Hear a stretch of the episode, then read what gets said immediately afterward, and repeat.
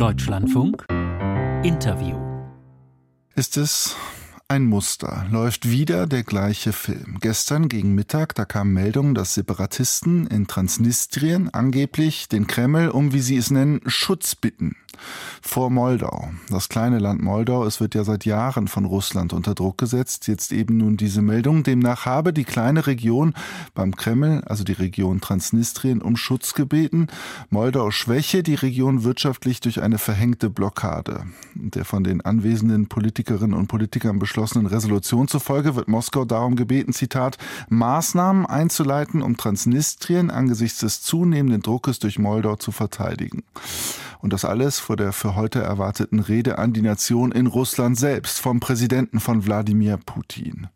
Zugeschaltet ist mir nun Rüdiger von Fritsch, einst deutscher Botschafter in Moskau, heute Buchautor und Partner des Beratungsunternehmens Berlin Global Advisors. Guten Morgen.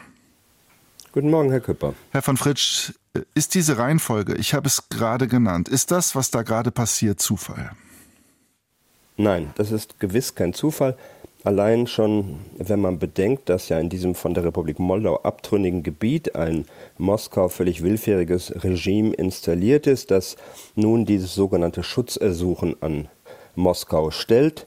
Das hat man sich länger zurechtgelegt, entsprechende Referenten darüber hat es schon der Vergangenheit gegeben und es ist, so zynisch das klingen mag, ein Stück weit Spielmaterial aus der Sicht Wladimir Putins, das er nutzen kann in einer Situation, die ihm geeignet erscheint, um seine Aggression weiter zu eskalieren. Und die Situation ist aus seiner Sicht geeignet aus ja letztlich zwei Gründen. Zum einen, weil er vor seiner sogenannten Wahl, die ja keine ist, steht in 14 Tagen und zum anderen, weil er in den Kategorien, in denen er denkt, einer Logik der Stärke, der Aggression, der Macht des Sieges, den Westen in seiner Unterstützung für die Ukraine zerstritten und schwach sieht und zum anderen die Ukraine sich in der Defensive befindet. Und da holt man das sozusagen aus dem Tisch und legt es sich bereit, um diesem Schutzersuchen gegebenenfalls folgen zu können, so wie wir das vor ziemlich genau zwei Jahren ja erlebt haben, als die von der Ukraine abtrünnigen Gebiete Donetsk und Luhansk vergleichbare Schutzersuchen an Moskau richteten und Moskau diesem gerne nachkam. Mhm. Also jetzt neue Entwicklungen im alten Muster.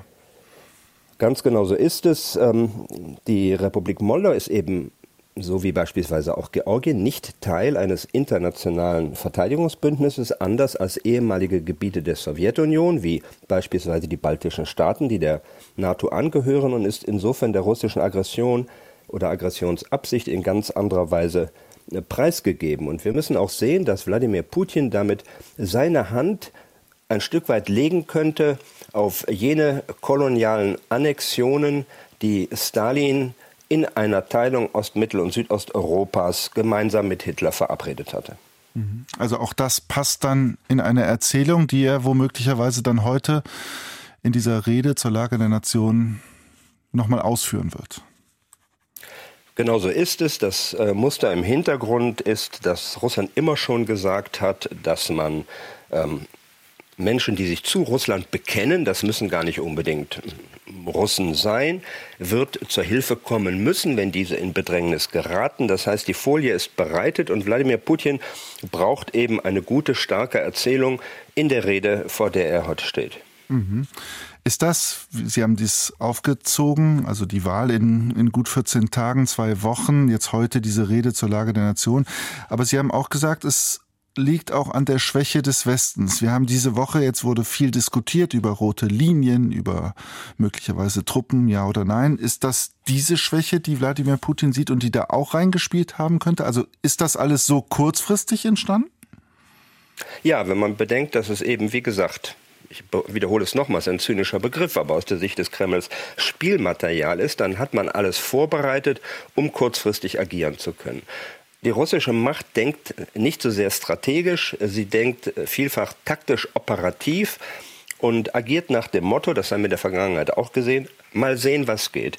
Und was geht, ist im Wesentlichen dadurch bestimmt, auf welche Reaktion man trifft. Und die Reaktion gegenwärtig ist uneins, zerstritten, unklar. Möglicherweise wird aus den USA auch künftig gar nicht mehr die Unterstützung kommen, die äh, ja essentiell nötig ist, um die Ukraine in ihrer Abwehr der russischen Aggression zu unterstützen. Und diese Schwäche, noch einmal in der, das sind die Kategorien, in denen Wladimir Putin denkt, könnte er nun geneigt sein, auszunutzen in einer Situation, wo er auch Erfolge wird vorweisen müssen, die er eben in dem Maße gar nicht hat, wie er immer behauptet. Nicht? Wir dürfen nicht übersehen, mhm. dass zwei Jahre nach Beginn des Überfalls auf die Ukraine eine der größten Militärmächte der Welt, Russland, nicht in der Lage gewesen ist, ein vergleichsweise wesentlich kleineres und schwächeres Nachbarland in die Knie zu zwingen. Mhm. Aber was lässt sich jetzt dagegen tun, gegen diesen ja, Vorstoß aus Transnistrien, den Russland, Sie haben es beschrieben, aufnimmt? Also vor der Großoffensive Putins Russlands in der Ukraine vor gut zwei Jahren, da haben vor allem die Amerikaner eine andere, ja, ein Stück weit andere Strategie gefahren, viele Informationen, Warnungen öffentlich gemacht. Was würden Sie jetzt raten? Wie muss man jetzt mit dieser Situation rund um Transnistrien im Westen umgehen? Wir müssen entschlossener und geschlossener gegen die russische Aggression so vorgehen, wie wir das bisher gemacht haben.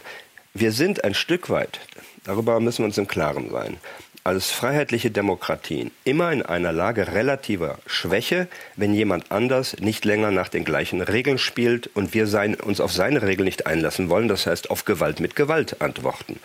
Aber die Linie, die wir verfolgt haben, ist grundsätzlich die richtige und mittel- und längerfristig geeignet, auch Wladimir Putin an einen Punkt der Abwägung äh, zu bringen, ob es sich lohnt, diesen Krieg fortzusetzen, sollte er in seinem Land unter Druck geraten, seine Macht überhaupt stabilisieren zu können. Und die Linie ist es, zum einen die Ukraine entschlossen in ihrer Abwehr der russischen Aggression zu unterstützen und zum anderen mit gleicher Entschlossenheit, Geschlossenheit und noch konsequenter als bisher jene Sanktionen fortzusetzen, die wir gegen Russland beschlossen haben, sie, wo es möglich ist, auszuweiten und insbesondere dafür zu sorgen, dass nicht durch irgendwelche Umgehungen Russland diese unterlaufen kann. Mhm. Was bedeutet dieser, ja, so neu ist er nicht, aber dieser jetzt Schauplatz Transnistrien für die Ukraine, die ja auch angrenzt?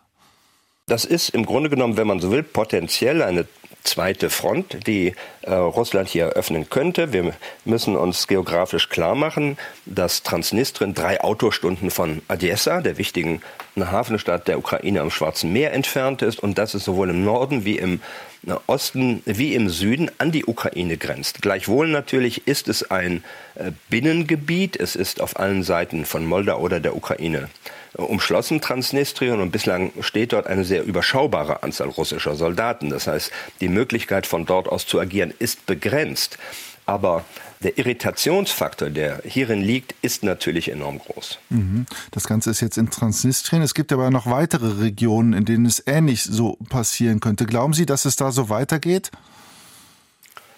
Insgesamt muss man ja sehen, dass entgegen der Behauptung, äh, Wladimir Putins, die NATO sei in irgendeiner Form eine Bedrohung Russlands. NATO-Truppen stehen ausschließlich äh, auf dem Gebiet von NATO-Staaten. Russische Truppen schon länger auf dem Gebiet anderer Staaten stehen. In der Ukraine mit dem Krieg, aber vorher mhm. schon in, in Donetsk und Luhansk eben in Transnistrien und drittens in jenen Gebieten, die Russland im Ergebnis des äh, Kaukasuskrieges von 2008 von Georgien behalten hat, nämlich Abchasien und Südossetien.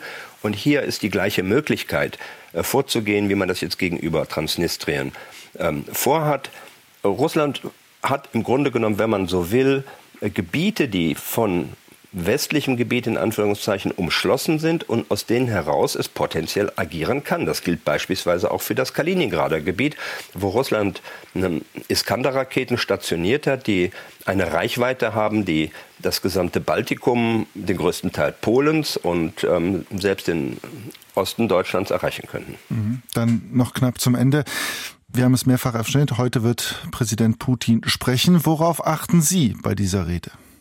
Die Rede wird überschaubar und, und letztlich ein Stück weit langweilig sein. Ich denke, es geht im Wesentlichen um drei große Themen. Die Erzählung über den Krieg, die Verdrehung von Fakten und Wahrheiten, was die Rolle des Westens angeht. Da wird man über große Erfolge erzählen wollen. Es geht aber im Kern, und darauf wird man achten müssen, sehr stark um die wirtschaftliche und soziale Lage. Er muss den Menschen klar machen, er kümmert sich um sie, sonst verliert er die Unterstützung der Menschen.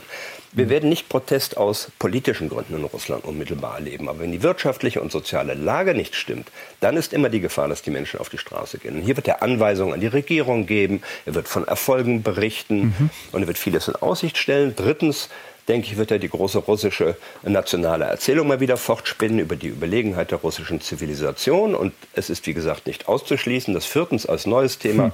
eben Transnistrien mit Teil seiner Rede sein wird. Live heute Morgen im Deutschlandfunk Rüdiger von Fritsch, einst deutscher Botschafter in Moskau. Ich danke Ihnen sehr für das Gespräch. Sehr gerne, Herr Küpper.